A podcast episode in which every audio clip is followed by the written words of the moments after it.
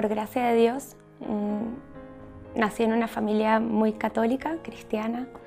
Eh, mis padres nos enseñaron a rezar. Somos cuatro hermanos y mm, cada uno tomó su destino, su vida. Eh, pero mis padres siempre nos, nos, decían que teníamos que seguir la voluntad de Dios en todo. Ellos nos lo enseñaron desde pequeños. Es una familia realmente cristiana. Eh, fue el don más grande que Dios me ha dado, pero yo no siempre lo aprecié a este don. y um, hubieron momentos de mucha rebeldía también. Eh, pero siempre con un, como con un fuego adentro. Mis padres, bueno, desde pequeña siempre me decían que tenía que aprender a obedecer y a mí me costaba un poco, era bastante rebelde. sí. Pero, pero bueno, nos llevaban siempre a misa, aprendimos a rezar. Eso fue como lo más grande que nos dieron, la fe. La fe es lo más grande que, el don más grande que uno puede tener. Y um, cuando tenía ocho años, eh, fui a un campamento de niños y lo atendían unas monjas y mm, me gustó mucho que fueran muy alegres y pensé, tuve como un pensamiento que fue qué grande sería si Dios me llamara algo grande, ¿no? Algo que de dar la vida, ¿no? Como para poder darlo todo. Tenía como un fuego que, que me llamaba a, a dar más, no sabían qué. Mm, por otro lado, mi madre eh, siempre nos hablaba mucho de la familia cristiana, de tener muchos hijos, y yo decía, yo quiero tener muchos hijos, pero muchos hijos, miles de hijos, y no, no sé, y me quedaba muy poco ser mamá de poquitos hijos, quería tener miles, ¿no? Y decía, ¿esto cómo puede ser? No, no, no puede, no puede ser, ¿no? Y mm, cuando cumplí 12 años, eh, fui a otro campamento y rezando en el campamento, nos, teníamos misa cada día, rezábamos el rosario, y en una de las misas el sacerdote contó la historia de una niña, Santa María Goretti, que había dado la vida por defender la pureza y la fe. Y, y yo me quedé pensando y dije, yo quiero defender la, la, pureza y la fe con mi vida, ¿no? Vivir solo para Dios, vivir entregándolo todo. Y entonces creí que Dios me llamaba a ser religiosa y mm, se lo conté a mis padres. Y mis padres, yo pensaba, bueno, mis padres católicos van a estar felices de que yo le, le diga que, que, quiero ser religiosa.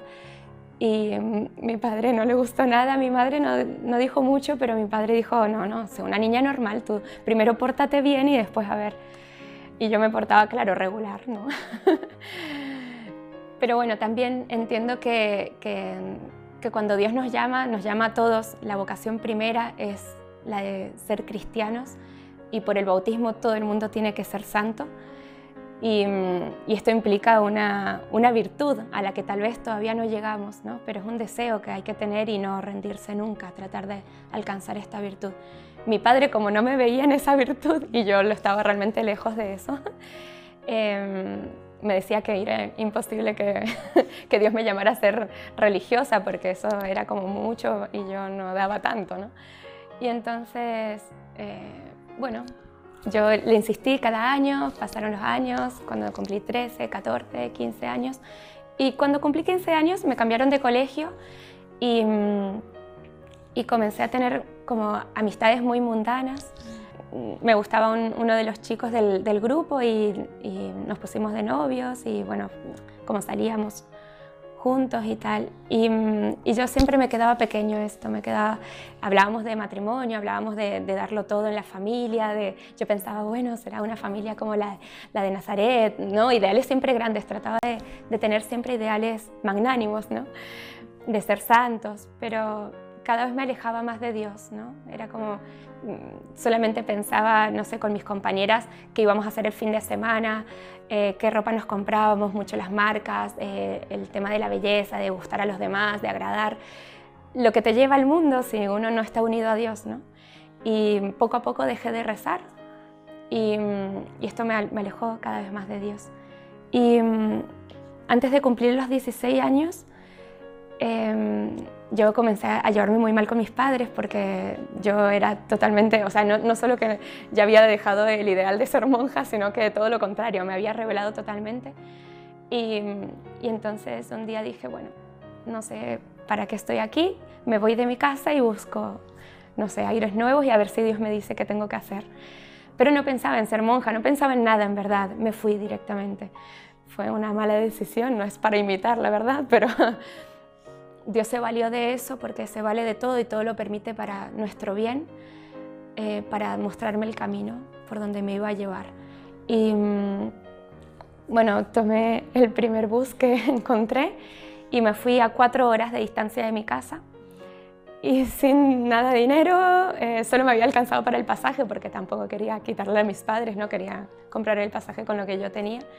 Y, mm, y, ya le había dicho a este chico con el que salía que no se preocupara, que no iba a cambiar nada, pero que yo tenía que saber a ver qué, qué me pedía Dios. Era como una sed de eternidad que yo no podía distinguir, no sabía qué me estaba pidiendo Dios.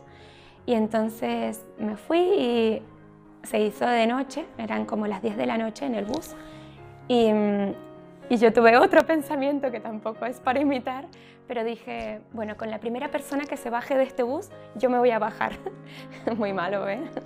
Porque, claro, es peligroso. y mm, pues se bajó un sacerdote, yo ni sabía que había un sacerdote allí, y bajó un sacerdote y yo le pedí si podía bajarme con él. Lo cogí de la sotana y le dije, padre, perdón, pero ¿puedo bajarme con usted cuando baje? Y me dijo, pues bueno, está bien, no sé a dónde vas, pero vaya, yo tampoco sé a dónde voy, le dije. Y, y entonces, eh, cuando llegamos al seminario, después de caminar bastante, me dijo que allí no me podía quedar, pero que sabía de una peregrinación que se hacía toda la noche con un grupo de religiosas que llevaban discapacitados y que si yo quería ayudar, que podía ir con ellos. Y la peregrinación duraba toda la noche, desde las 12 de la noche, y ya eran como las 10 y media, hasta las 6 de la mañana que acababa con la misa. Y yo que estaba un poco alejada de Dios, dije yo no quiero ayudar ni a los enfermos, no quiero ir con las monjas, no quiero ir con nadie. Estaba totalmente como alejada, digamos, de Dios, no, no sabía qué me pedía. Y mm, fui igual porque no sabía dónde quedarme. Y mm, llevando los discapacitados y las sillas de rueda, comencé a pensar qué era lo que movía a la gente para poder hacer esos sacrificios, esos actos de caridad. Yo me había olvidado lo que significaba. Y, mm, y tuve como un pensamiento que fue, eh, tienes que cambiar de vida, solo eso, tienes que cambiar de vida. Eh, y volvió a renacer ese fuego que yo tenía como esa sed de eternidad, es decir, hay algo que, que, no se acaba, una felicidad que no se acaba, y a mí se me acababa todo, se me acababan las fiestas, ¿no? llegaban a su fin, se me acababan los bailes, la música, se acaba todo en la vida porque se acaba la belleza, las cosas, mm, el gustar a los demás, el, al final estamos de cara a Dios y eso es lo único que vale, ¿no? Y entonces me vi sola, como yo estaba, realmente sola, ante Dios y no tenía nada que ofrecerle porque lo había perdido, ¿no? Me había alejado de Él. Y entonces por un momento dije, es esto, ¿no? Aquí está la felicidad, me voy a entregar a Dios, ¿no? me había revelado contra Dios, pero quería ser sincera con lo que Él me estaba mostrando. Y mm, al día siguiente llamé a mis padres y mm, les dije que, que me quería hacer monja y mis padres no puede ser esto, esta niña está perdida.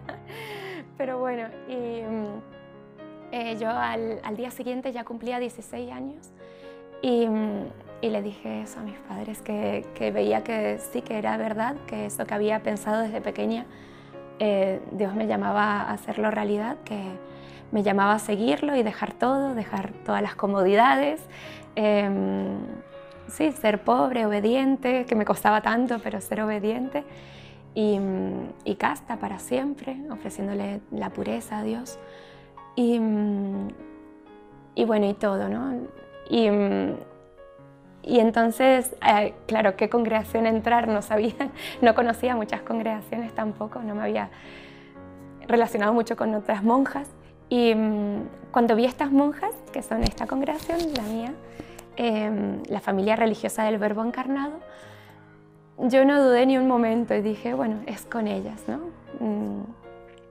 Y entré a, a la semana, a la semana siguiente entré mis padres, mi madre estaba muy contenta, pero mi padre em, le costó mucho, no entendía.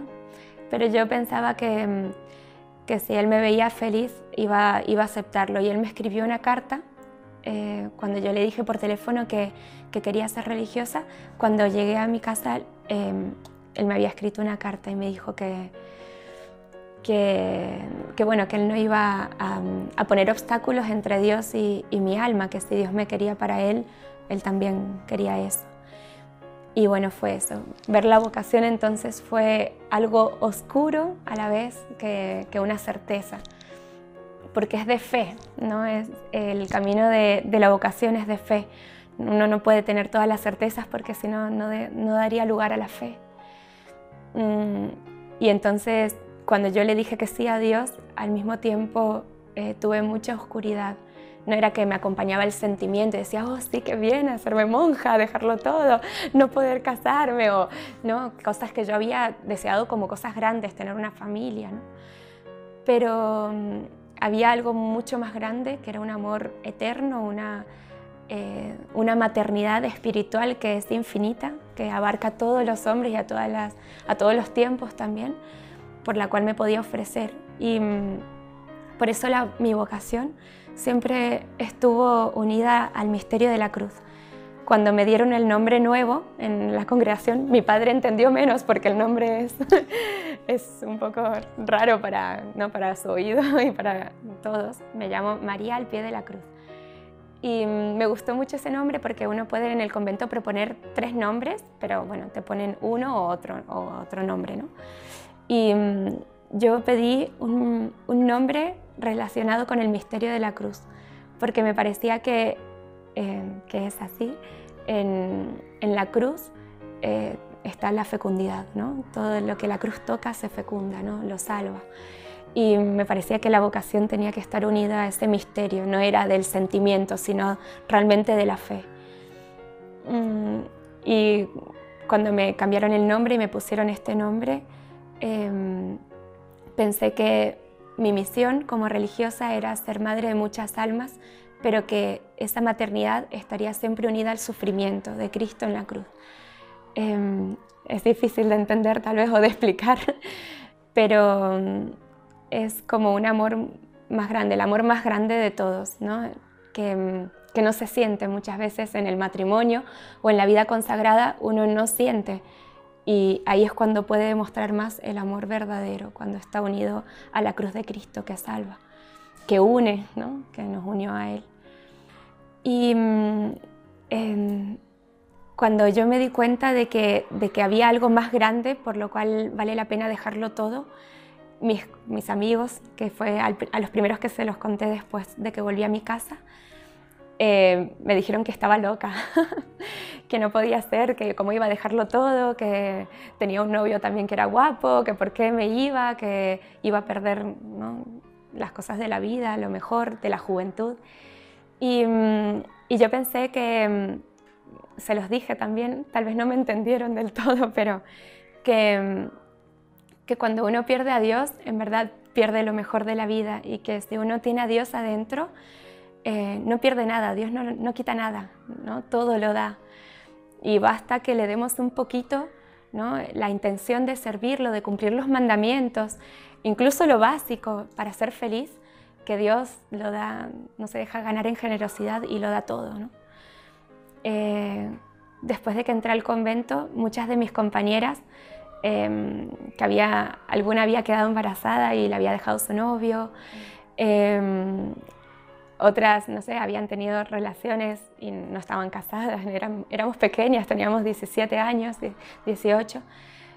Venían a contármelo a mí y a pedirme que las ayudara y estábamos a cinco horas de distancia, pero venían porque encontraban que el que ama a Dios ¿no? siempre tiene lugar para todos. ¿no? Yo no las rechacé por, porque en un momento yo también era como ellas y estaba también alejada de Dios no hay que tener miedo a estar a veces alejado de Dios. Dios siempre nos espera.